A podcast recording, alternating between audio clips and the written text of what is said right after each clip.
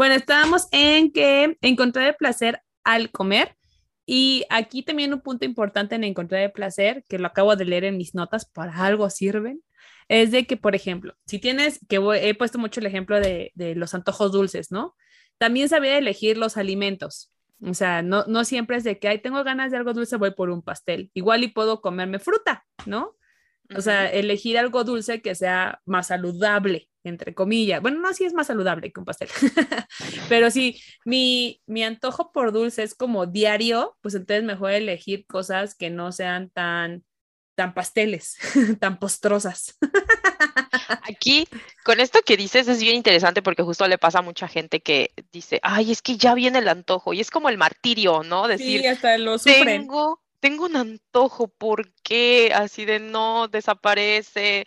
El, típico, este, como consejo de masca chicle, tómate agua, este, lávate los dientes, cosas así también que vienen, porque se piensa que el antojo es lo peor que le puede pasar a una persona, ¿no? Que quiere hacer cambios en su alimentación, cuando no, en realidad los antojos son eh, información que tu cuerpo trae, ¿no? Que hay tal vez algún imbalance, puede ser energético, Puede ser mental, puede ser que necesites este, solamente como despejarte, pero debemos también ser muy conscientes de nuestros triggers, ¿no? De, de, alimentación, como qué es lo que desencadena que nosotros tengamos un antojo. Exacto. Esto, esto es muy importante reconocerlo, porque desde ese, desde ese punto tú puedes este, como ir viendo qué es lo que mejor le, le viene a tu cuerpo. Como dices, bueno, a ver, ya me puse a analizar, ¿y si quiero algo dulce? ¿Qué es lo que te quieres comer dulce? Es unas galletas. Ah, bueno, quiero unas galletas. Si haces presencia a la hora de comerte tus galletas, créeme que tal vez te puedes llegar a comer la cantidad muy diferente de lo que tú pensaste que iba a pasar. Ajá. Ok. Es que sí está bien cañón hacer conciencia de lo que comes. así, así es que de verdad, si dije a todos pudiéramos aplicar, aunque sea poquito eso, sí tendríamos una vida diferente, una mejor calidad de vida, porque ya, ya no romperíamos con esa mala relación que tenemos con la alimentación. ¿Qué es eso? Que tenemos una mala relación con la alimentación, con el castigo de, de, si no te comes eso no va a haber postre. Si no te comes eso no vamos a ir a jugar. Y desde ahí ya estamos castigando con la comida, o sea, ya estás eh, aprendiendo que es bueno, entre comillas, que es malo, entre comillas, y no debería ser así, o sea, no debería ser así. Y también, que es el siguiente punto, afronta tus emociones con compasión. O sea, la ansiedad, la depresión, el estrés, la soledad, el aburrimiento, la ira son emociones que experimentamos siempre a lo largo de la vida. Incluso desde que estamos bebés, eh, sentimos incomodidad, frustración y que todas estas emociones no deberían solucionarse con lo que comemos. Así es. Es, una herramienta, pero no debe ser la única, ¿no? Ese es el tema, que a veces aprendemos únicamente a, lidiar con nuestras emociones únicamente con la comida, ¿no? Pero, ¿qué pasa si aprendemos otras, otras formas de también sobrellevar esto? ¿Qué pasa si en lugar de comer, a lo mejor solo necesitaba salir a caminar y despejarme, ¿no? O tal vez necesitaba eh, platicar con una amiga, o tal vez necesitaba, este, no sé, estar con mi perro. O sea, hay muchas formas en las que a veces no, no, indagamos y recurrimos como, eh, como maquinitas únicamente a, los alimentos, ¿no? Y ni siquiera presentes. Sí, porque también eso nos los enseñan desde de la familia y también de la tele. Ejemplo de, estoy triste y todas las chicas el helado es clásico, ese del helado es el mejor ejemplo, ¿no? Y es, a mí ni me gusta, ¿no? Exacto, ¿no? Pero lo voy a imitar porque la tele me dice que eso es lo que hacen las chicas que están tristes. Y es como, no, o sea, hay que desaprender. Así es, es mucho desaprender. Está cañón eso. Y es un proceso. Es que, digo, eh, eh, suena fácil, pero en realidad desaprender es lo más difícil. Justamente. Eso es lo más, más difícil. El siguiente punto es respeta tu cuerpo. Dejemos de, de, ser tan duros con nosotros mismos, ¿no? De criticar, o sea, yo creo que, sobre todo hablando de las mujeres, nosotros nos fijamos más de cómo estamos que incluso los mismos hombres, porque siempre utilizamos el pretexto, me tengo que ver guapa para que, ejemplo, no es un ejemplo, no es que yo lo haga, pero sí lo he escuchado mucho, ¿no? Para que me volteen a ver o para que me vea así, para que le guste a tal. Y no, es que ve mi panza y ve, estoy súper llantuda y estoy, y eso se da mucho, somos demasiado juiciosos con nuestro cuerpo y creo que debemos dejar de compararnos, dejar de autocriticarnos y de menospreciar lo que nuestro cuerpo ha hecho por nosotros. O sea, sí está cañón. Sí, es que justo esto puede ser también parte de la influencia que hay en redes sociales, que todo siempre se dirige al valor de las mujeres, especialmente por su apariencia física, ¿no? Que eres más o eres menos por cómo te ves, este, por cuánto pesas o sí, exacto. por qué talla eres, ¿no? Hay mucha como bombardeo de esta información en las redes sociales que al final sí termina eh, impactando en las conductas de alimentación, quieras o no, si te llegas a, impactar con tu relación con la comida, porque pues están muy de la mano. Es que sí van de la mano. Y los hombres también, que todos los hombres deben estar súper ponchados, fuertes, abdomen de cuadros, ¿no? Y eso también, y los hombres también afecta. Sí, cañón, sí. Y también desde los apodos, o sea, te ven un poquito fuera de la talla que según es normal, estoy haciendo entre comillas para quienes no nos están viendo, y ya les empieza a decir, el gordo. Ajá, sí, ¿Qué onda, gordo? ¿Cómo estás? ¿Hace cuántos kilos que no nos veíamos? sí, sí, sí, sí, bien normalizado toda esa agresión, ¿no? Exacto, y no, no debería ser, o sea, al final de cuentas, sí es una agresión, sí es una agresión y no, y dicen, ay, pues es que los hombres no nos molestamos, o sea, no quieras o no, ahí se va quedando el mensaje, se va quedando el mensaje y no, no, no está bien, no está bien. El otro punto es disfrutar el movimiento, que esa me encantó. Eso es algo que yo siempre les digo a los pacientes, el mejor ejercicio es el que a ti te guste. Doctora, ¿cuál es el mejor ejercicio para mí? El que a ti te guste. Si te gusta bailar, pues bailar es tu mejor ejercicio. Si te gusta caminar, pues caminar es tu mejor ejercicio, ¿no? Pero disfrutar no es como el, tengo que hacerlo. Ay, es que me, el cardiólogo me dijo, a mí me pasó, el cardiólogo me dijo que tengo que hacer caminatas y trote. Yo odio trotar, ¿no? O sea, porque nunca he podido, ¿no? O sea, hasta para correr, caminar hay técnicas y yo he sido como bien torpe, ¿no? Y lo hacía, pero no lo disfrutaba absolutamente nada, lo padecía, y, y sofocada, ¿no? Ajá, y me decía, es que al menos tienes que hacerlo 35 minutos diario. Entonces yo lo hacía por mi salud, pero al final era una actividad que realmente no me gustaba y a mí me gustaba otro tipo de ejercicio y ese podía ser hasta dos horas y media seguidas y sin problema, ¿no? Sí, sí, sí. Ok, voy a hacer esto, pero una o dos veces a la semana y todos los demás días voy a hacer lo que a mí me gusta. Y eso sí perduró muchos años, muchos años, que ahorita ya no le está haciendo tanto, es otro rollo, ¿no? Pero yo sé que eso es lo que me gusta y que si regreso a hacerlo lo voy a disfrutar muchísimo y que lo voy a hacer porque me gusta, no porque tengo que. Sí. Según yo ese punto lo entendí así. Eh, justo también está muy relacionado porque eh, se suele utilizar mucho el ejercicio como una herramienta de compensación. Sí, Ajá. es cierto. Por ejemplo, eh, si como esto, si me voy a comer una galleta, bueno, pero tengo que ir a hacer ejercicio. Entonces, en lugar de utilizarlo como un castigo, como exacto, como una forma de, de, sentirnos bien, de relajarnos o ver como todos sus beneficios, lo vemos como el compensador, ¿no? O el que va a decidir si me voy a comer esto o no, ¿no? Como una regla más. No, y también, por ejemplo, pasa mucho, bueno, yo, yo he visto conductas en los pacientes que la caminadora les cuenta cuántas, cuántas calorías quemaron. Y en eso se basan. Sí. Así de, ah, pues me comí un pastelito de 300 calorías, pues entonces tengo que caminar hasta que diga que quemé, que usé 300 calorías. y es como, no manches, no, ¿qué onda? eso sí, se, me, se me hace como muy, muy feo, cero bonito porque ya estás, estás haciendo ejercicio pero estresado en viendo en qué momento ya vas a consumir lo que te comiste. Exactamente. Si ahorita le preguntáramos a la, mayoría de los que nos están escuchando ahorita, ¿con qué relacionas el ejercicio? ¿Con algo placentero o con algo que te genera una resistencia? ¿Tú qué crees que nos dirían? La segunda. La resistencia, justo porque nos enseñan la parte del ejercicio duele. El ejercicio es únicamente para que bajes de peso o estés en forma, ¿no? Sí, Desde que somos niños y nos, eh, nos, Sí. nos están obligando a que vayamos a hacer educación física o ya cosas que sé. queríamos. Sí, aparte, justo a, a los, bueno, yo, yo lo viví en la secundaria, de que había un, un compañero que sí tenía obesidad y a él lo ponían a hacer más ejercicio que a los demás. Imagínate, ¿no? Qué Entonces, trauma o sea, también para esa persona que ahorita tal vez su relación con el ejercicio es muy difícil. Sí, o que también a lo mejor lo ponían a correr dos vueltas más a la cancha, pero pues si también tenía obesidad, sobrepeso, ¿qué onda con sus rodillas, con sus tobillos? Realmente es el ejercicio que necesita o el que le gusta, ¿no? Exacto. Y sí, o sea, México mal en eso, mal, mal.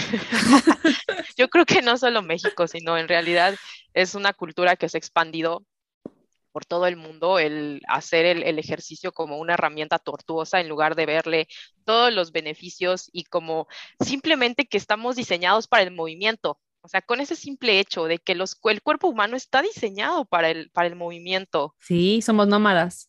Ujú. Entonces, a final de cuentas, está hecho para que estés moviéndote todo el día. Que nosotros nos hayamos modificado aplastándonos, es otra cosa, Expandiéndonos, es Justo. desparramándome.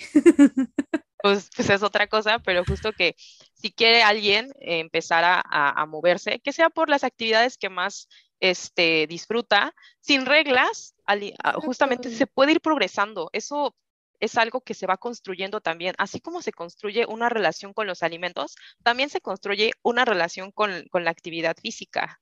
Eh, no es como que, ay, pues ya mañana me voy a poner a hacer 30 minutos, pero jamás he hecho 30 minutos. Exacto, exacto.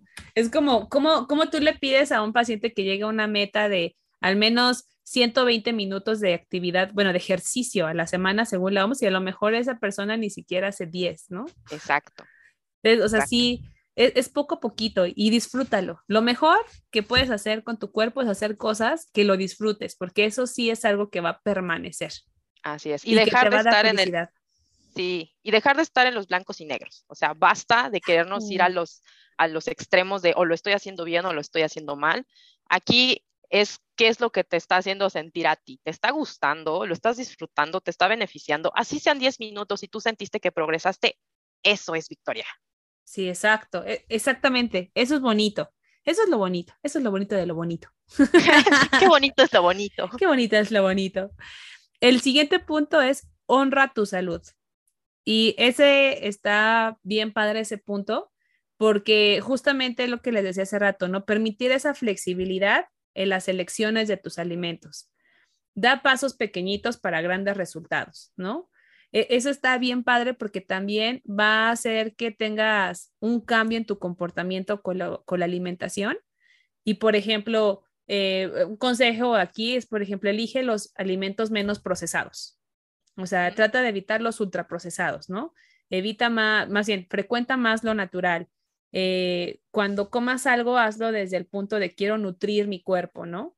Quiero darle esto saludable a mi cuerpo para que yo esté mejor.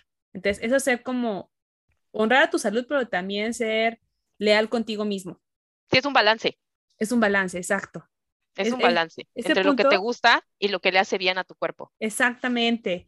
Y ahora sí quiero que me expliques mucho esto de la meditación, de comer. Cuando lo leí, dije, no manches, o sea, ¿cómo voy a estar comiendo, pero también conectándome con el mío, con allá, con desconectarme del exterior? Dije, ¿cómo se logra eso? ¿Cómo se logra? Eh, bueno, el tema de la meditación con los alimentos son meditaciones guiadas. eh, preferentemente debes iniciar con, por ejemplo, alguien que te ayude a, ir en el proceso. O sea, yo voy a estar guiándote por medio de la meditación.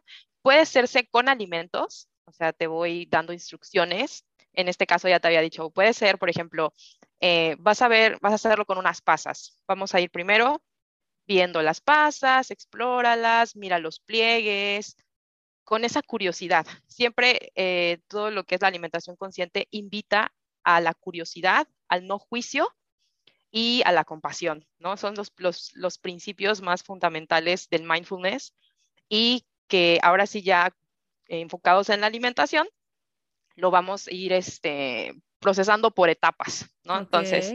Esa es el, como que el ejercicio con los alimentos.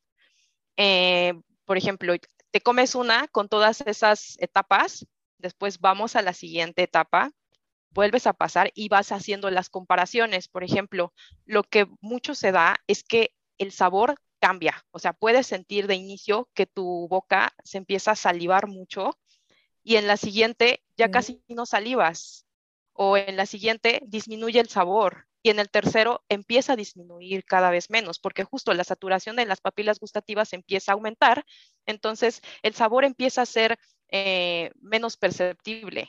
Y así va a pasar con pues prácticamente todos los alimentos, tienen un nivel de saturación eh, a nivel de las papilas gustativas. Entonces, eh, vas a empezar a observar la, la experiencia de comer ciertos alimentos de forma diferente. Ay, está padrísimo. Tenemos que hacer el ejercicio, tenemos que hacerlo para que, lo vivas. Sí, es que justo me estaba imaginando, no con una pasa, yo estaba pensando en sandía. Pero dije, ay, no manches, se me favorita. Es que sí, dije, ay, no manches, y la sandía y cuando la muerde le sale juguito. Estaba pensando, ay, sí me gusta, sí quiero. sí, vamos a hacer uno. Vamos a hacerlo y igual y ya después este, ahí lo compartes en historias cómo te fue. Sí, y también a, la gente que quiera experimentarlo, escríbanle a Ilse para que los guíe. O sea, yo creo que es una experiencia que todos tenemos que hacer. Al menos sí, como... está padrísima. Sí, sí, o sea, estaría padrísimo que la adoptaran como su día a día, pero si no, aunque sea como un experimento, hágalo. Es que es muy similar, ¿saben? A cómo a cuando van a una cata de vinos. Oh, claro, te van enseñando, sí, claro. Sí, y vas por etapas. Tienes toda la razón. Tienes toda, toda la razón. Eh, les voy a platicar de un artículo o de dos artículos, sí, se me da tiempo rápida, de los dos artículos que leí de la alimentación intuitiva y, este, y se revisaron 26 artículos transversales y se encontró que la alimentación intuitiva se asocia negativamente con el índice de masa corporal. Y eso porque también no hacen elección correcta de alimentos. Siempre es así de, ay, voy a escuchar a mi cuerpo, mi cuerpo me pide papas, vuelvo a las papas, ¿no? ¿Qué tengo con las papas? todos los equipos de puesta papas todos, pastel. Todos los sacas papas. Ahí también tengo alguna otra este, como observación que darte porque puede estar eh, asociado con, eh, con negativamente con la con el índice de masa corporal, porque tanto la alimentación intuitiva como el, la alimentación consciente son no pesocentristas. ¿Qué quiere decir? No se oh. basan en el peso como un indicador de salud. Con razón. O de progreso. Entonces, eh, si una persona eh, a través de la alimentación intuitiva o a través de la alimentación consciente no hacen cambios en su peso, este, sí lo pueden hacer en su estilo de vida, pero tal vez no vieron resultados en su peso. Ok, eso está súper bien. Qué bueno que lo explicaste porque ahora entiendo. El otro es de que se asocia positivamente a indicadores de la salud psicológica Está asociado con mejores comportamientos en torno a alimentación y a digesta. Eh, no se ha asociado a niveles más altos de actividad física, a lo mejor porque también la orientación y este estudio también ya está un poquito viejito, pero o sea, sí me gustó a lo que llegamos. Y la alimentación intuitiva da como resultado el mantenimiento del peso, pero que quizás no a la pérdida de peso. Entonces, te mantienes, pero a lo mejor no vas a perder peso. No, no se debería utilizar porque justamente no es la idea para querer perder peso. Así es. y el otro es de que en realidad todos mejoraron sus variables de, la química sanguínea, o sea, mejoraron su perfil de lípidos, mejoraron sus niveles de glucosa, mejoraron los niveles de presión arterial, porque también dejaron de estresarse por alimentación, eh, mejoraron mucho su autoestima, disminuyó la depresión y mejoró su autoaceptación de la imagen corporal. Entonces, eso también está padrísimo porque haces las paces contigo. Sí, es un, es un sistema que, de, que es holístico, ¿no? O sea, que vemos ahora sí más allá de, de tu plato, vemos más allá de decirte estás bien, estás mal, es un entendimiento, es una, eh, sí, abrirte completamente al paciente y verlo como es en su vida, que es una persona, porque a veces lo queremos ver más como una enfermedad o como un número si están en un hospital, pero es una persona que tiene experiencias, que tuvo este, traumas tal vez también asociados con la comida y que hasta que no estás ahí con esa persona eh, como viviéndolo, eh, pues ya va, tratando también con eso de, ir haciendo cambios, ¿no? Sí, exactamente. Este tema me gustó muchísimo, Ilse. Yo les, invito a todos que por favor la sigan porque constantemente está subiendo contenido y recetas deliciosas y de cómo utilizar la air fryer. Sí, también soy top, soy fan. Lo mejor. Y por favor, danos tus redes sociales para que la gente te pueda seguir. Eh, en Instagram ahorita es donde estoy más activa, itzarojas.nutrióloga, y... porque el, el, Facebook ya lo tengo bastante muerto y casi no lo ocupo. está bien, es, lo que se está utilizando más ahorita el Instagram. Y pues recuerden, darnos seguir, es muy importante que nos sigan, que le den mucho amor al podcast para que siga creciendo. Estamos en YouTube, en Spotify, en Apple. en Apple vamos muy bien, por cierto. y en Amazon Music. Estoy en Instagram como médicas.drairis y Facebook y todo lo demás. Estoy como médicas por Iris Abril. Muchas gracias, Ilse. Te quiero mucho. Al contrario, gracias a ti por invitarme. Soy tu fan del podcast y pues aquí es un deleite venir a platicarte. Está padrísimo porque aparte lo disfrutó también ella. Todos lo disfrutamos. Yo espero que les haya gustado mucho y pues Medicasters, nos vemos a la próxima. Los quiero mucho, te quiero mucho, Ilse. Nos estamos escribiendo. Gracias. Bye. Bye. Bienvenidos, Medicasters. ¿Cómo están? Ya los extrañaba. Bienvenidos a este podcast de medicina que puede estar dirigido o no a personas que están relacionadas a la salud. Yo soy médico, soy Iris Abril y en esta ocasión solo voy a estar yo conmigo y con ustedes. Bienvenidos.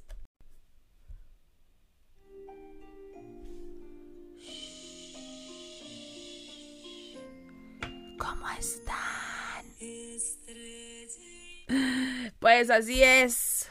Esto es la continuación del episodio pasado donde hablamos de hábitos del sueño. Hoy vamos a hablar de los trastornos del sueño. Entonces, eh, trastornos del sueño hay un montón. La verdad es que desde hace décadas hasta actualmente se han generado múltiples cambios en la conducta y hábitos de los seres humanos, los cuales han causado trastornos en el buen dormir o en el sueño. Los hábitos alimenticios y de ejercicio, la verdad es que cada vez van modificándose más y vuelvo al ejemplo de la pandemia, pues que todos nos tuvimos que encerrar.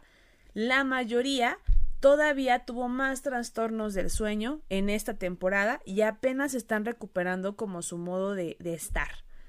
En la actualidad, el tiempo dedicado al sueño, la verdad es que ha disminuido bastante por las pantallas, por la televisión, el celular, tic-tac. Pero eh, también se ha visto que dependiendo de, del grupo de edad, antes era como principalmente los trastornos del sueño que tenía. Por ejemplo, el insomnio se relacionaba más a, los, a las personas de la tercera edad. Actualmente hay niños que también tienen trastornos del sueño, que tienen insomnio, que tienen despertares de terror. Entonces, esto también se ha ido modificando por el uso de la luz azul, que ya explicamos por qué hace daño. Entonces, eh, vamos a hablar de las pruebas que existen para evaluar qué tipo de trastorno del sueño tenemos. Hay test, hay cuestionarios que nos ayudan a evaluar qué tipo de trastorno de sueño tienes. El estudio clínico de los trastornos del sueño requiere realizar distintos estudios diagnósticos. Algunos de ellos necesitan equipos e instalaciones especiales para llevarlos a cabo, no sé si alguna vez han visto cómo se hacen los estudios del sueño. O sea, es un cuarto que supuestamente debe ser muy cómodo, que también em, te debe de proveer la, la, el silencio, la oscuridad absoluta, ¿no? Y te conectan un buen de cables, oxímetros, y justamente eso va a permitir evaluar durante tu sueño cuántas horas de sueño profundo tienes con una electroencefalograma que, son, te les digo, un montón de cables que te conectan acá, acá, acá. Y si no, búsquelo ahorita y la verdad es que yo no sé cómo la gente puede dormir cómodo con tanta cosa ahí conectada. Pero eh, este es el mejor método, la polisomnografía, para evaluar en qué momento de la noche es cuando tienes trastornos del sueño, si es que tienes síndrome de apnea del sueño, si es que tu oxígeno baja mucho durante el sueño o que nunca puedes llegar al sueño profundo, ¿no? Es el mejor método, sin embargo, pues requiere de instalaciones especiales. Entonces, al requerir instalaciones especiales, pues dificulta el acceso a la de población. Eh, yo conozco aquí en, en, Ciudad de México dos lugares donde sé que lo hacen muy bien, que es el Hospital General y en CU UNAM por la Facultad de Medicina. Entonces, pues no, no es como tan, tan accesible y también el costo, pues tampoco es tan accesible. Entonces, eh, algunos hospitales, sobre todo psiquiatras, neurólogos, para poder evaluar a los pacientes e identificar el tipo de trastorno que tienen, pues les hacen algunos cuestionarios. Existen escalas enfocadas para estimar el riesgo o probabilidad de padecer un trastorno del sueño específico, como el síndrome de la apnea del sueño, que este se hace a través de una escala que se llama STOP, que es Sleep Disorders Questionary, eh, es el cuestionario de Berlín, y eh, esta, esta escala nos ayuda, bueno, este cuestionario más bien, nos ayuda a identificar si el paciente tiene el síndrome de apnea del sueño. Hay otras escalas, que es la escala de Edward, que también esa no se evalúa si tiene somnolencia diurna excesiva, es decir, me quedo dormido en el día y no en la noche. Y el cuestionario número 3, que es el índice de calidad del sueño de Pittsburgh, que este cuestionario trata de medir la calidad global del sueño en los días previos a la evaluación. La polisomnografía es un estudio paraclínico que se considera el estándar de oro para el diagnóstico de los trastornos del sueño. Y como les dije, se realiza en una noche típica, porque no sé qué tan típica es de que te, pues, te conecten a un buen de cosas de sueño, y la estadificación de las etapas del sueño mediante el monitoreo continuo de un electroencefalograma, de un electromiograma submentoniano, se te conectan aquí cosas para detectar el movimiento de esta zona, eh, flujo del aire nasal u oral, el esfuerzo respiratorio, oximetría, electrocardiograma, electromiograma del tibial anterior para ver si mueve las piernas y monitorización de la posición del paciente, o sea, si está mueve mueve como chinicuil, así tal cual. Dependiendo del diagnóstico clínico del paciente, pueden añadirse eh, otros parámetros de monitorización como la, la medición pero del CO2, o sea, no del oxígeno, sino del CO2 y de la actividad muscular de las extremidades. Esto también eh, puede hacerse con otro tipo de señalizaciones específicas. Ejemplo, es que mueve mucho los brazos. Ah, entonces le vamos a poner algo en los brazos para detectar en qué momentos es donde mueve mal los brazos. O solo las piernas. O habla. Eso seguramente todo el mundo hemos conocido a alguien que habla mientras está dormido y hasta incluso le preguntas algo y te contesta. Entonces, ese tipo de cosas eh, pueden hacerlo y, o sea, dependiendo de qué cada cosa tenga el paciente. Por eso es que no es tan fácil ni tan accesible. También se puede evaluar la monitorización de la presión arterial. La actigrafía es un estudio que se emplea con un dispositivo portátil generalmente se coloca en la muñeca de alguna de las manos como si fuera tal cual un reloj y cuantifica a través de un acelerómetro el tiempo de actividad o los movimientos de reposo y sueño que presenta un individuo a lo largo de 24 horas. Este estudio es algo muy sencillo, incluso hay anillos que también hacen ese esa, esa monitoreo de movimientos, hay relojes, hay pulseras que la gente los puede comprar. Sin embargo, no puede sustituir a la polisomnografía. No se puede sustituir, pero pues sí puede ayudar a más o menos identificar qué tipo de trastorno del sueño tienen. Hablemos un poquito de las disopnias. Disopnias, o sea, esto incluye trastornos para iniciar o mantener el sueño de una manera normal y los trastornos de somnolencia en el día de manera excesiva. A su vez, estos trastornos del sueño se pueden dividir en dos, intrínsecos y extrínsecos. Eh, extrínsecos. ya me había tardado en equivocarme. Los intrínsecos son los que son originados dentro de mi organismo por una causa que yo tenga alguna enfermedad o eh, estrés o algo que mi cuerpo lo esté produciendo. Y los extrínsecos son por algo ambiental. A lo mejor mi cuarto hace un buen de calor y no puedo dormir por el calor. O hay mucho ruido o hay mucha luz, ¿no? Entonces, los trastornos de, ritmo circadiano, que son los de trastornos de somnolencia diurna excesiva, que es que la noche no duermo, pero en el día me la paso dormida. Eso también pasa muchísimo. Entonces, estos son las disomnias las que se pueden producir por algo interno mío, por algo ajeno a mí y que tengo el ritmo circadiano, es decir, circa, acuérdense que es alrededor del día.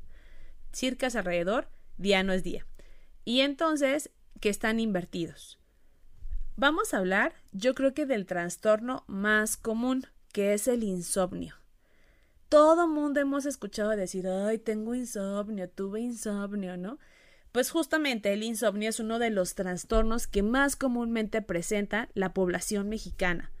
La frecuencia del insomnio crónico se estima entre el 10 y el 30%, pero se calcula que hasta el 80% de la población ha sufrido de un insomnio transitorio al menos una vez en su vida. Está cañón, pero sí, o sea, levanta la mano que no ha tenido alguna vez insomnio me gustaría verlos. Pero pues, o sea, si todo mundo hemos tenido alguna noche pesada, alguna noche que por estrés, que por tristeza, o que simplemente me dormí mucho ya en el día y a la noche ya no puedo dormir, ¿no? Que hemos tenido este tipo de trastorno. El insomnio se define como la dificultad para conciliar o mantener el sueño y se acompaña de una sensación de sueño no reparador. Es decir, las pocas horas de sueño que tuviste no sentiste que fueron suficientes para descansar. O sea, te despiertas súper cansado. Yo siempre les pregunto a mis pacientes, ¿duermes bien? Sí, duermo como siete horas. ¿Y te despiertas descansado? No. Entonces, hay que checar eso también. Y para esto, tenemos que revisar que las condiciones para dormir sean las adecuadas. Entonces, eh, ahí voy a lo de hábitos del sueño. Si las condiciones para dormir son las adecuadas, y suele acompañarse de fatiga y somnolencia durante el día, entonces debo pensar en tal vez un insomnio crónico. Los diversos estudios han demostrado que en este trastorno se presenta más comúnmente en las mujeres que en los hombres, y con una mayor prevalencia entre la cuarta y sexta décadas de la vida. Es más común en pacientes mayores de 65 años. Y sí, yo creo que si ustedes hablan con las personas más grandes que ustedes, sus abuelitos, por ejemplo, pues sí pueden ver que duermen muy poquito o que les cuesta mucho trabajo dormir y que la noche se pueden limpiar o se pueden organizar cosas. Sí es súper común que pase esto en las personas adultas. Son muchos los factores relacionados con este trastorno. Entre las causas más comunes, como les había dicho, el estrés, el maldito estrés. y este factor mayormente relacionado con el insomnio episódico. Eh, pueden ser estresores que también son físicos, psicológicos, psicosociales, interpersonales. El insomnio crónico quiere decir que tienes más de tres meses que no has podido dormir bien. O sea, imagínate tres meses sin poder dormir bien. ¡Qué horror! Entonces, cabe destacar que en algunas ocasiones el insomnio puede estar influido por otro tipo de trastornos, por ejemplo, ansiedad, a lo mejor tengo tanta ansiedad que no puedo dormir. Entonces hay que controlar la ansiedad para que tú puedas dormir. Depresión. La depresión también a lo mejor te hace dormir mucho en el día y en la noche pues ya no puedes dormir. Entonces también, por ejemplo, algunos trastornos psiquiátricos más intensos como la esquizofrenia, también se invierte el ciclo circadiano. Este trastorno puede generar además muchos problemas conductuales, les puse eh, de ejemplo en el podcast de hábitos del sueño justamente un chavo que hizo el experimento y que se llevó el récord Guinness de más días sin dormir y todos los trastornos psicológicos y psiquiátricos que desarrolló. Pero pues se los voy a recordar. Eh, los problemas más que con más mm, frecuencia se pueden presentar con el insomnio crónico es irritabilidad, ansiedad, hiperactividad, impulsividad o agresión. Además, puede tener un impacto súper importante sobre el estado de ánimo. es un riesgo para que puedan desarrollar distimia, o sea, depresión crónica. Entonces, hay que dormir. Vámonos a dormir. el tratamiento para el insomnio eh, pueden ser con medicamentos. De hecho, cuando ya es insomnio crónico, sí debemos dar medicamentos. No, no sería lo ideal empezar de, pues, ah, llévatelo naturalita. O sea, si ya son más de tres meses sin dormir y ya tienes síntomas psiquiátricos, sí tengo que hacer algo por ti. No te puedo dejar así. Definitivamente no te puedo dejar así. Los fármacos que se utilizan con propiedades hipnóticas, es decir, que te ayudan a inducir el sueño, los más usados son las benzodiazepinas. ¿Cuáles son las benzodiazepinas? Clonazepam, que seguramente lo han escuchado, triazolam, midazolam, lorazepam. Yo les digo los panes, porque terminan en pan. Y es importante resaltar que el uso de, este, de estos medicamentos solo está indicado en el insomnio episódico y en el insomnio crónico leve. Entonces, cuando este tratamiento se manda por más de cuatro semanas, también pueden presentar los efectos adversos de los propios medicamentos y luego no vamos a saber si fue Juana o Chana el medicamento o el insomnio, o ya estaba así, o sea, eh, va a ser como muy confuso poder definir qué es lo que le está pasando al paciente. Estos medicamentos pueden causar somnolencia en el día, o sea que me tomé unas gotitas de clonazepam y el todo el día siguiente esté súper dormida. Y también, esto es súper importante, causan alteraciones en la memoria y, y haz de cuenta que acentúan el déficit de atención. Entonces, pues tampoco está tan padre. Y ahora, también pueden causar un insomnio de rebote. Es decir, ya no puedo dormir si no me tomo el chocho. o ya me tomaba solamente tres gotitas y ya tres gotitas no son suficientes. Ahora requiero cinco gotitas de clonazepam. Entonces hay que mandar el medicamento específico para el paciente adecuado. Eh, se debe dar una dosis de reducción cuando el paciente ya está mejorando de estos medicamentos y también se pueden utilizar otro tipo de tratamientos no hipnóticos, más bien hipnóticos pero no benzodiazepina, que son los fármacos Z, Solpidem, Celepon, Solpliclone. Entonces, estos medicamentos, en México yo nada más conozco el Solpidem, eh, que también te ayudan a dormir, pero que no te dan tantos efectos adversos como las benzodiazepinas, como los que les mencioné a penitas. Y también se pueden utilizar antihistamínicos, que eso está increíble. De hecho, yo con mis pacientes es más o menos la primera línea de medicamentos que suelo usar, los antihistamínicos. No, no todos requieren de receta, pero sí hay algunos que sí requieren receta médica que estos medicamentos fueron creados justamente como antihistamínicos para las alergias, para las comezones, dermatitis, pero vieron que causaban muchos efectos hipnóticos y actualmente se recetan para poder dormir. Y lo que les había dicho también, los relajantes musculares puede que ayuden. Entonces, el insomnio, pues ese ya lo vimos, es no puedo dormir, tengo el ojo pelón. El síndrome de apnea del sueño no sé si lo han escuchado, la verdad es que este es súper común, pero súper común. Eh, se abrevia SAOS.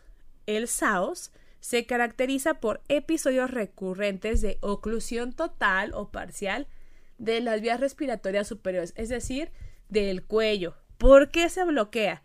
Puede ser por malformaciones en la vía aérea, puede ser por tener las amígdalas muy grandes, Puede ser también porque la úvula es muy grande o también muy pequeña, la úvula es la campanilla. Puede ser por sobrepeso o obesidad, que es la causa más frecuente, la grasa literal te aplasta, deforma el cuello y aplasta las vías aéreas. Y este bloqueo debe ser mayor de más de 10 segundos. O sea, es el clásico que están rocando y se quedan sin respirar un buen y luego vuelven a tomar aire. Ese es el síndrome de apnea del sueño. Estos, estos episodios producen una detención del flujo aéreo y ocasiona despertares breves, entonces fragmenta el sueño. Y de hecho, si ustedes han observado a alguien, no sé, si han viajado en camión a algún lugar o en avión también, si un, un vuelo de muchas horas, pues están sentados así, o sea, con la cabeza hacia atrás. Y entonces eso hace que se obstruya la vía aérea, entonces se quedan sin respirar Obviamente el cerebro dice, oye, no me está llegando oxígeno, despierta, despierta, auxilio. Y entonces despiertan como que se asustan, se acomodan y vuelven a, dormir y al rato otra vez roncan, se ocluyen, se despiertan y así, se vuelve como un ciclo. Esto se acompaña pues de unos ronquidos espantosos, o sea, Shrek se queda corto y como consecuencia en el día tienen mucho cansancio. Se considera que una persona que presenta SAOS, el síndrome de apnea del sueño, cuando los episodios de apnea o de hipopnea, o sea, que dejan de respirar o que respiran muy poquito, ocurren más de cinco veces en una hora de sueño. Y esto es súper común, en verdad, súper común. Este trastorno tiene más prevalencia en hombres que mujeres. Ya por fin les tocaba algo a los hombres, siempre todo le toca a las mujeres. Enfermedades autoinmunes, mujeres. Cardiovasculares, mujeres. Así, no, ahorita ya. SAOS es de hombres, les toca a ustedes. Y este se presenta alrededor entre los 40 y los 50 años de edad. Los factores de riesgo que implica tener SAOS están cañón.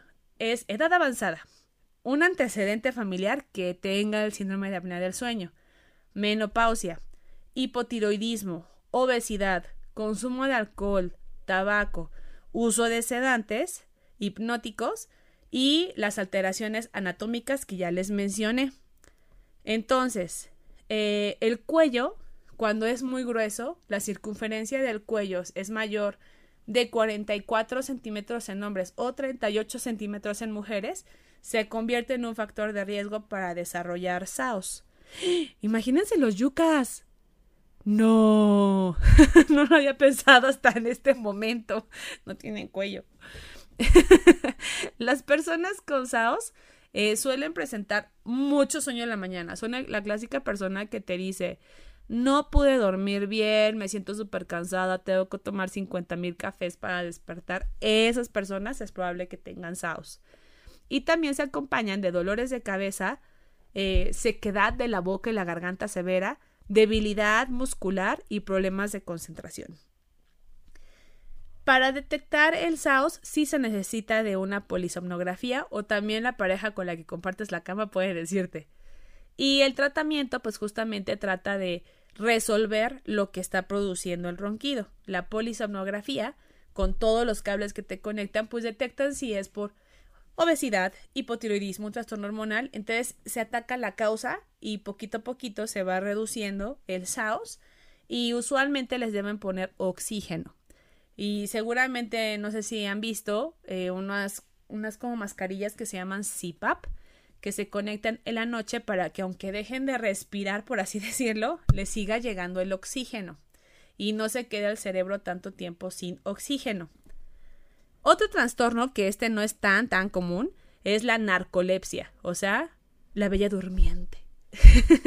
la narcolepsia es un trastorno de verdad súper poco común.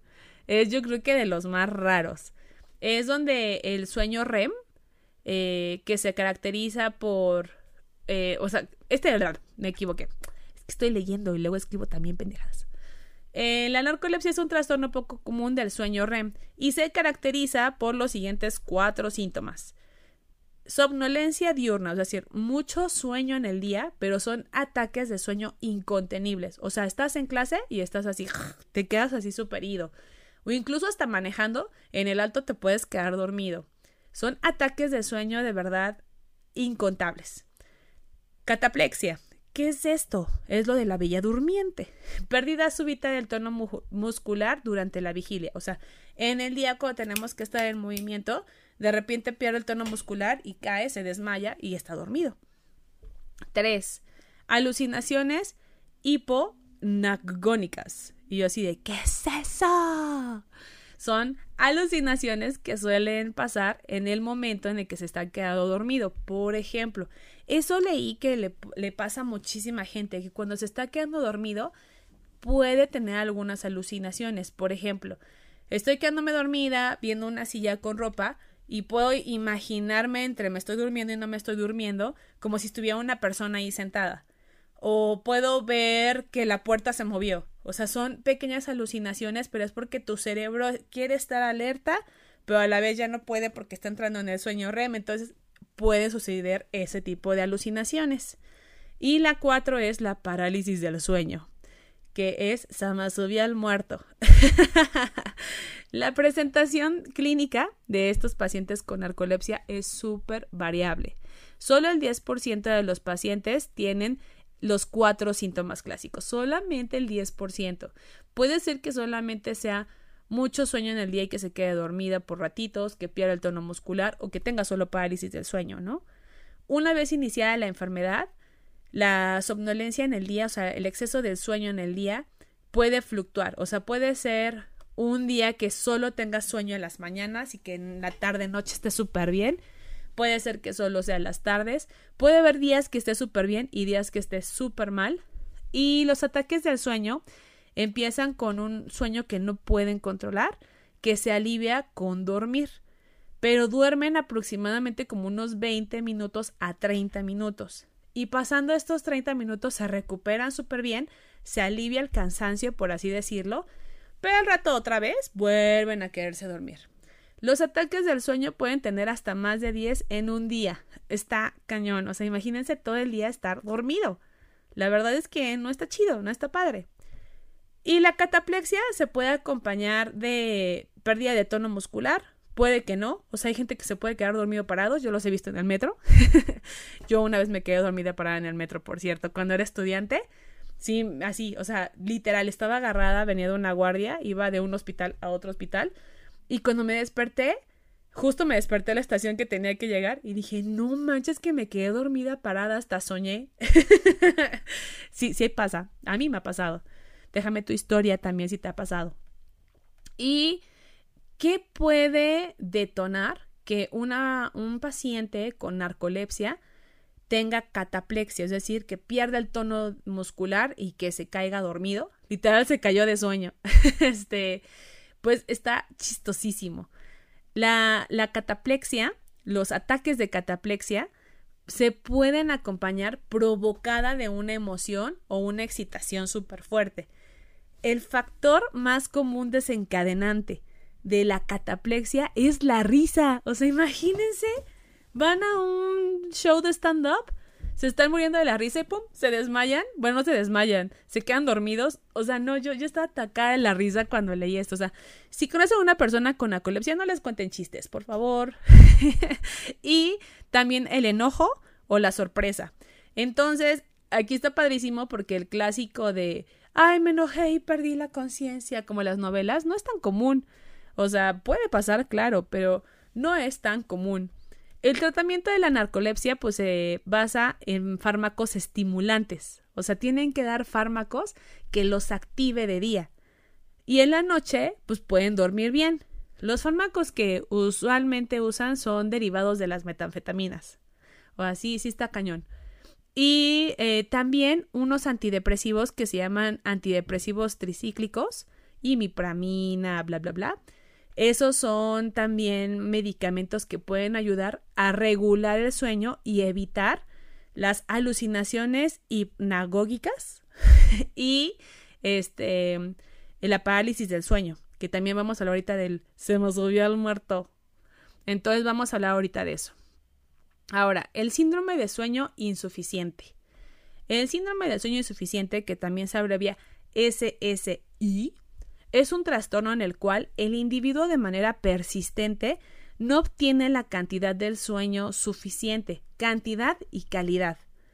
Entonces, en el día disminuye su estado de alerta, porque todo el tiempo está así de quiero dormirme, o sea, y si intenta dormir, mm, de todas formas, no, no tienen alivio. No es como la narcolepsia que con los 15 minutos, más bien 20 minutos, media hora que durmieron, ya se despiertan súper bien.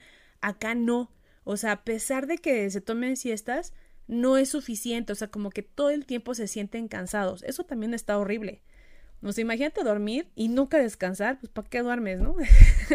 Esto sucede muchísimo en los adolescentes y en los adultos jóvenes. Eh, existen muchísimos factores asociados a este síndrome y, en otras palabras, no se trata tal cual de un trastorno primario. O sea, se trata de que algo externo te está causando este falta de descanso, por así decirlo.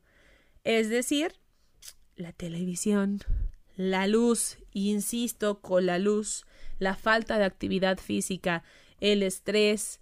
Entonces, la verdad es que este síndrome es uno de los más difíciles de saber las estadísticas porque pues muchos nos sentimos cansados.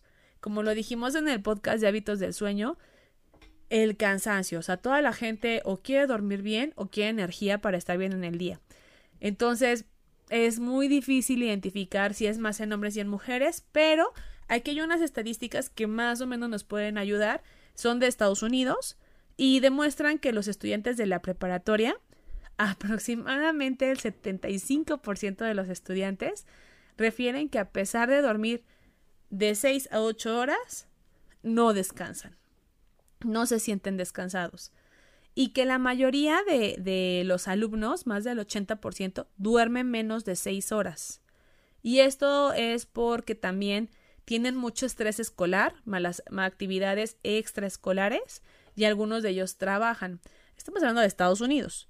Aquí en México pues también sucede. Ahora también otro factor es que cuando llegan a casa en vez de descansar pues se pueden a jugar videojuegos en la noche. Entonces eso también altera más el ciclo para poder inducir el sueño.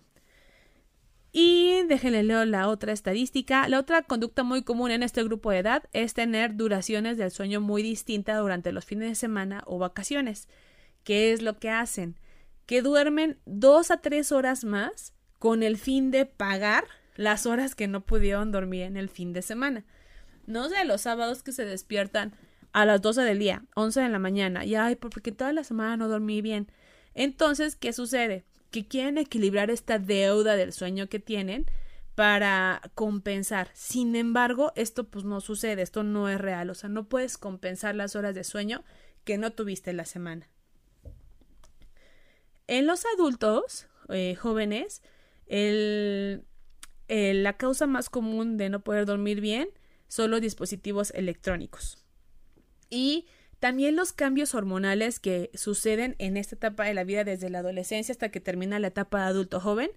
los cambios hormonales también evitan que ciertos días no puedas dormir adecuadamente por la producción de hormonas. Hay veces que se produce más cortisol en la noche y eso te activa un poquito más. Entonces también eso hay que tomarlo en cuenta. Ahora, en España hicieron un experimento que durante un ciclo escolar un grupo de estudiantes entraron una hora más tarde que el resto de la escuela y esos alumnos que entraron una hora más tarde se sentían más descansados. O sea, que realmente a los adolescentes y adultos jóvenes les conviene más despertarse una hora más tarde. En vez de entrar a las 8 de la mañana, entraban a las 9. Y ese cambio les hizo un cambio para radical, radical. ¿Qué es eso? ¿Qué es eso? Cada vez estoy peor, amigos. Perdón, Medicasters. Radical en su rendimiento durante el día. Entonces, o sea, una hora, una hora eso deberíamos tomarlo en cuenta, porque yo he visto muchos niños que todavía llegan así, todos bañaditos y bonitos, pero con los ojos cerrados, parecen Frankenstein. El uso de cafeína justamente es otro factor en el adulto joven que hace que el sueño no sea reparador, porque exceden, y no solamente de cafeína en café, sino en bebidas energetizantes.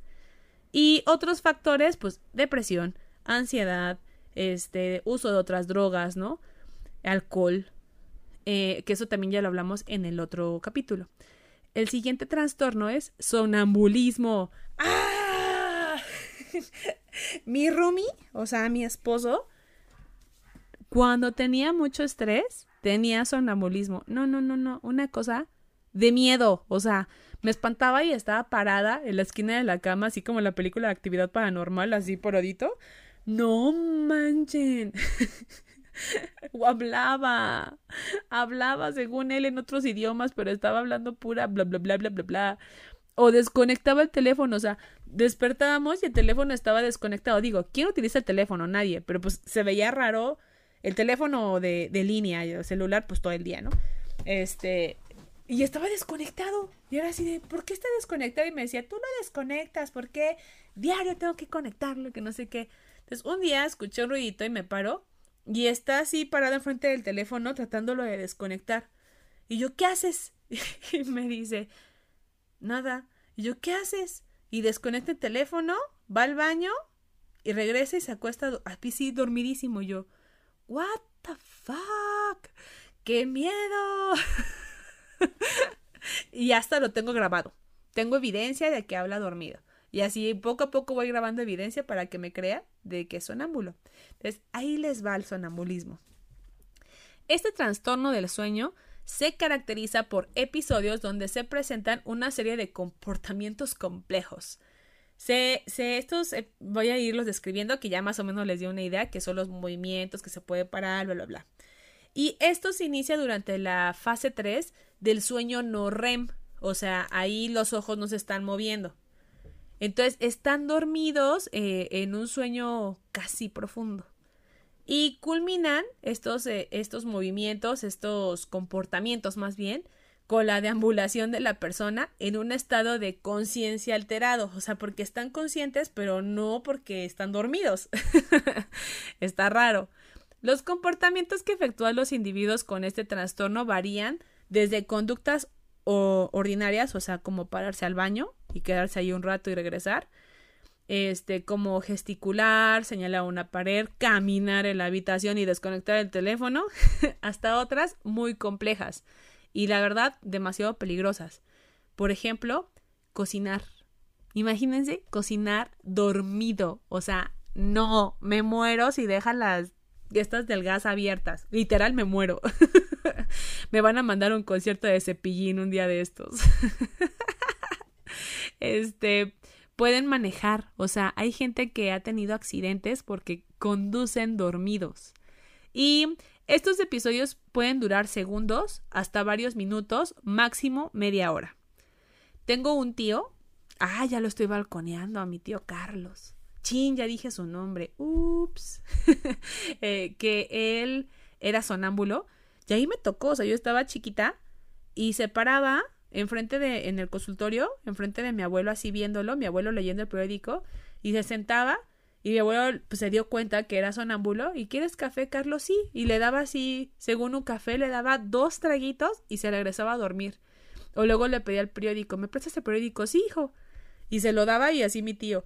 O luego se salía a caminar. O sea, los vecinos llegaban así de, oiga, es que ¿por qué salió su hijo en la madrugada? ¿Cómo que salió? Y encontraban las puertas abiertas. Y era un pelear de, ¿quién dejó las puertas abiertas? Que no sé qué, pues nadie. Y ya después cacharon que era mi tío. Imagínense, qué miedo encontrarte un sonámbulo ahí en la calle o que lo atropellaran. Gracias a Dios nunca le pasó nada. Entonces, el individuo suele tener los ojos abiertos durante el episodio y la mayoría se caracterizan por alteraciones en la percepción de la respuesta hacia estímulos externos, confusión mental, ansiedad y amnesia del evento. O sea, tú le preguntas, oye, ¿te acuerdas cuando hiciste tal? No, no me acuerdo. Yo no lo hice, ¿estás loco? Entonces, este, sí, todos los que hemos conocido un sonámbulo sabemos que eso sucede. Sin embargo, algunos estudios sugieren que una proporción de los sonámbulos adultos recuerdan ciertos elementos específicos, así como que, ay, creo que sí me paré, pero no se acuerdan con toda la certeza que fue lo que pasó. Eh, contrario a lo que ocurre a los niños, en quienes el sonambulismo suelen tener más comportamientos automáticos y la amnesia puede ser completa, posiblemente debido a los mayores umbrales de excitación nerviosa, este trastorno es más común en niños que en adultos. Y este, yo no me acuerdo de niños sonámbulos. Creo que justo la hija de mi tío Carlos, una vez sí la, la encontraron caminando por su casa, pero creo que fuera de eso, todo cool. Esto puede aparecer desde la infancia y desaparecer en la adolescencia o persistir hasta la edad adulta como mi roomie. Eh, pueden surgir por primera vez en esta edad también en la vida adulta. Espero que nunca me suceda, amigos. Mi pijama es horrible. Aproximadamente el 25% de los sonámbulos, sonámbulos, bla, bla, bla, refiere presentar episodios recurrentes de ansiedad o trastornos del estado de ánimo. Se ha confirmado que la existencia de una fuerte agregación familiar, es decir, que si alguien de tu familia lo tiene, es probable que tú también lo presentes. Pobre de mis hijos. el tratamiento se suele centrar en medidas de higiene del sueño, Literal, todo lo que dijimos de higiene del sueño es lo que debemos aplicar en ese tipo de pacientes con somnambulismo. Eh, ocasionalmente en síndrome de, apnea del sueño también se puede relacionar con el sonambulismo. Es muy recurrente. El 50% de los pacientes que tienen somnambulismo, sonambulismo, tienen SAUS, o sea, tienen síndrome de apnea del sueño. Y también el uso de antidepresivos pueden ser duales o simples, o de melatonina, de la simple melatonina les puede ayudar muchísimo. Terrores nocturnos y pesadillas. No, yo, yo soy. Este es mi momento de brillar. Yo siempre tengo pesadillas, se los juro, siempre. Bueno, no, no siempre, pero tengo muchos sueños. Eh, este trastorno de sueño, caracterizado por una excitación repentina, manifiesta como episodios nocturnos de terror y pánico, acompañados de movimientos bruscos, por ejemplo, sentarse en la cama, gritar o despertar con un miedo intenso sin saber a qué. Se traduce en un incremento de la frecuencia cardíaca, de la frecuencia respiratoria, sudoración, rubor facial y aumento del diámetro de las pupilas, como gato. ¡Clean! en niños es más frecuente. Bueno, yo no tengo terror nocturno, solamente tengo pesadillas. ¡Qué horror! Una vez me pasó que yo me desperté gritando y dormía con mi prima y mi prima gritó porque yo grité y mi mamá gritó. O sea, no se hizo una cosa espantosa. en el caso de los niños, típicamente pueden saltar de la cama como si huyeran de alguna amenaza invisible. O sea, se bajan así, corriendo, casi, casi. Y generalmente no responden a los esfuerzos de los padres para calmarlos porque despiertan súper asustados. Habitualmente no recuerdan qué pasó, ni qué los asustó, ni qué estaban soñando. Y los adultos típicamente presentan episodios explosivos. Eh, o sea, por ejemplo, pararse de la cama de manera violenta, tener algún recuerdo del sueño así de, ay, creo que me estaban matando, creo que me estaban persiguiendo, ¿no? Pero no tener con claridad qué fue lo que estaban soñando. Los episodios suelen durar varios minutos y al terminar el individuo puede regresar tranquilamente a dormir. Qué a gusto, después de que los asustaron. Existe una fuerte predisposición genética, al igual que en el sonambulismo. este, hay que diferenciar el terror nocturno con las pesadillas. Las pesadillas son sueños que en realidad deberían ser denominados ensoñaciones. Eso lo aprendí apenas. Y pueden ser eh, pues sueños muy angustiantes que suelen interrumpir el sueño de la persona llevándolo a un estado total de vigilia, o sea, despertarlo por completo, y recuerdan vividamente todo lo que soñaron. En el terror nocturno no. Y este es el más divertido, amigos. Y con este yo creo que Vamos a cerrar porque ya es mucho tiempo hablando yo sola y me siento rara hablando sola. Parálisis del sueño, se me subió el muerto. Dios mío, qué horrible sensación es esa de que te estás viendo. Bueno, a mí me ha pasado las dos, que me estoy viendo como desde arriba, según yo, y, y veo que no me puedo mover, pero quiero moverme. Y la otra es de que yo quiero despertar, pero siento que alguien como que, como si alguien te estuviera empujando en la cama y no te pudieras dormir y estás perdiendo hasta las fuerzas para respirar. Ay, no, es horrible, es horrible. La parálisis del sueño es la incapacidad de realizar movimientos voluntarios, ya sea al inicio, durante o al despertar del sueño. No tiene como que, ay, ya cuando iba a despertar a las 6 de la mañana, me dio. O no más cuando me, me voy a empezar a dormir. No, o sea, puede pasar en cualquier etapa del sueño. Durante el episodio de la parálisis del sueño se conserva la conciencia y el recuerdo se mantiene muy intacto, justo como se los acabo de describir. Sin embargo, no es posible emitir lenguaje o movimiento alguno, la respiración no suele estar alterada, aunque es posible percibir cierta incapacidad para respirar, ya que los músculos de la, eh, que están entre las costillas, que se llaman intercostales de la respiración, muestran una leve disminución de su actividad. O sea, sí en efecto, sí, sí como que le cuesta más trabajo expandirse a la caja torácica. Y se tiene registro de que los episodios duran de segundos a minutos, o sea, no minutos. A mí las veces que me ha pasado yo siento que son minutos, pero pues no, no les puedo decir con exactitud pues cuánto tiempo, ¿no? Pues estaba sola. Y la recuperación es espontánea y completa. Algunos autores sugieren que la duración de la parálisis del sueño puede acortarse si se estimula verbal o táctica, tácticamente al individuo. O sea, que tú ves a, la persona como que está como desesperada pero no puede. Si tú le hablas o la mueves, se interrumpe inmediatamente esa sensación. La prevalencia es muy variable, ya que puede presentarse desde una sola vez en la vida hasta presentar varios episodios en un mes. No, no manchen, no. Yo no quiero volver a sentir eso. Algunos estudios proponen que la frecuencia es de aproximadamente 7.6% de la población general y 28.3 en estudiantes y 39.1 en pacientes con patologías psiquiátricas. Durante los primeros episodios es común la prevalencia de ansiedad y estrés, ya que suele ser una experiencia nueva y la verdad bastante atemorizante. Y sí está horrible. Adicionalmente, es posible encontrar la presencia de alucinaciones auditivas, visuales o táctiles, como yo, que les decía que sentía como si me apachuraran, como si me metieran en el colchón, hagan en cuenta. Hay gente que escucha voces, que les están hablando por su nombre.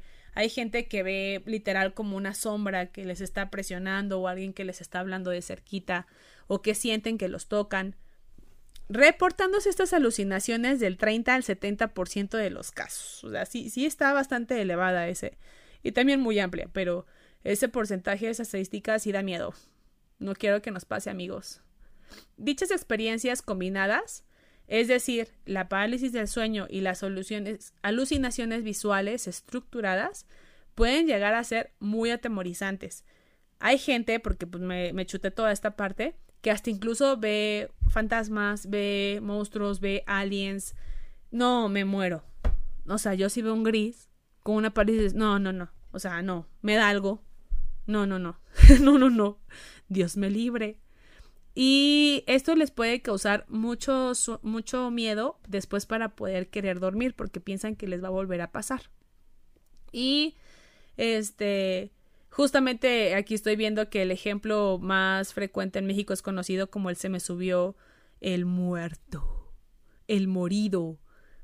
Como factores predisponentes para presentar la parálisis del sueño es la privación del sueño, es decir, que no tenga un horario del sueño regular, su ciclo del sueño vigilia esté alterado, por ejemplo, las personas que trabajan en la noche o que trabajan unos días de noche y otros días de día, eh, el estrés constante, la posición durante el sueño, si están boca arriba, también ese es un factor predisponente porque dejan de, respirar, o sea, les pasa como el síndrome del sueño que bloquean la vía aérea.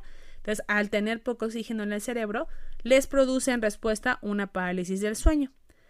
Y esto sucede porque hay una disociación entre los mecanismos que te mantienen alerta con los mecanismos que te mantienen en relajación muscular.